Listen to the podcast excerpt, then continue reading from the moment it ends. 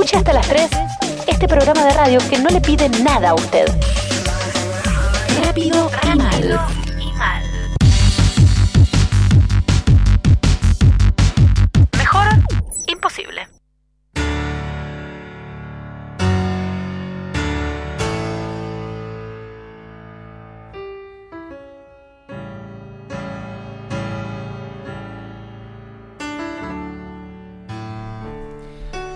¿Qué tal? ¿Cómo están? Mientras escuchamos nuestro himno, el himno de los argentinos, no el himno de, de, de,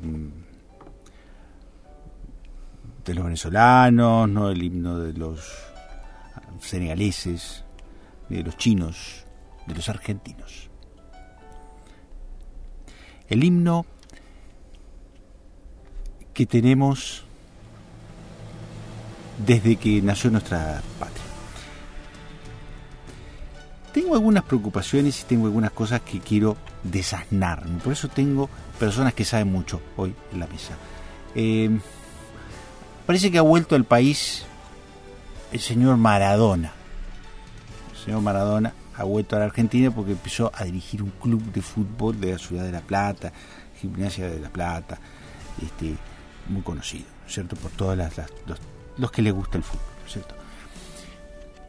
Maradona, que es eh, que, de, de, Cristina, de Kirchner, y es de Maduro y es de, de, de, un montón de otras cosas más, que viene con esa, con a decir todas esas cosas, ¿no es cierto? Acá.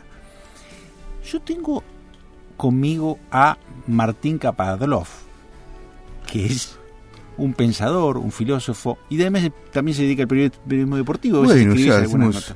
Unas notas de periodismo y lo que, Distinto, lo que queda de tiempo entre los viajes y la literatura lo, lo podemos utilizar para, para referirnos al fútbol, ¿no? Esa pasión, pasión de los argentinos, esa, esa, ese destino trágico que tiene el, el argentino y su, y su devoción por un deporte que era el opio de las masas, según Borges, que es una pasión incontrolable, según otros, y que para mí es un es un océano dividido en dos que no Ajá. deja ningún camino en el medio.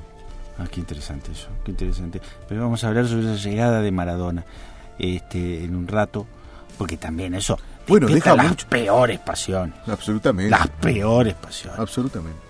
Las peores. Absolutamente.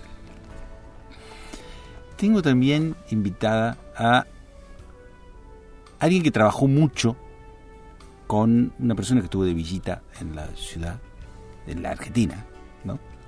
Y que hizo unas actividades espectaculares. Yo tuve la suerte de conocerla por una cena que tuvimos una comida. Este, trabajaste junto a Ivanka Trump, ¿no es cierto? Este, y, y bueno, y estás asesorándola en, en, en, lo que sería toda Latinoamérica, ¿no? Estamos hablando con Guillermina Tenenbaustensen. ¿Cómo, te ¿Cómo va, estás, Guillermina? Alan? Bien, bien. ¿Cómo estás? Muy bien.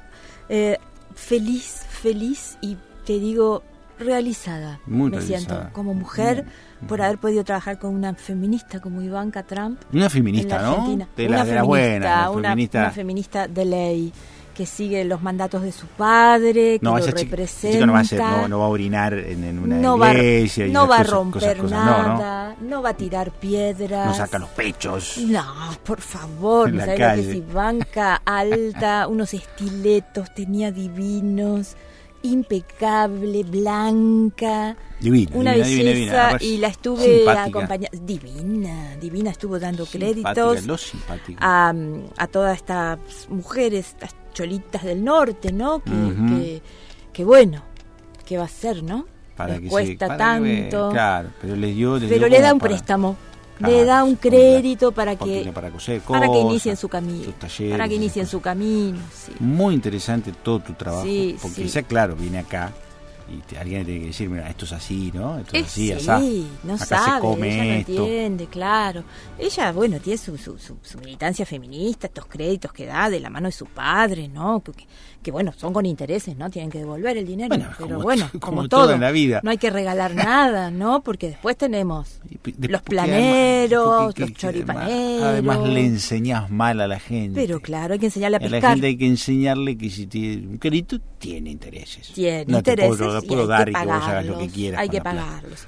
Y ahí estuvo Ivanka impecable con una manga con dulce de leche poniendo dulce de leche en una bola de fraile, ella que no come azúcar, ¿no? Obviamente.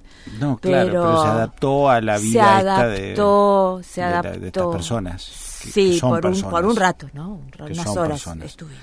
Eh, así como llegó Ivanka y hizo todas estas cosas, bueno, también que lo que quería hablar con, con, Martín acá es de este Maradona. Bueno, de ¿Qué hizo Maradona? Llegó, habló, habla, ¿qué hace? Maradona viene a... Yo no le entiendo lo que dice. Perdón, ¿no? Maradona viene a, cumplir un...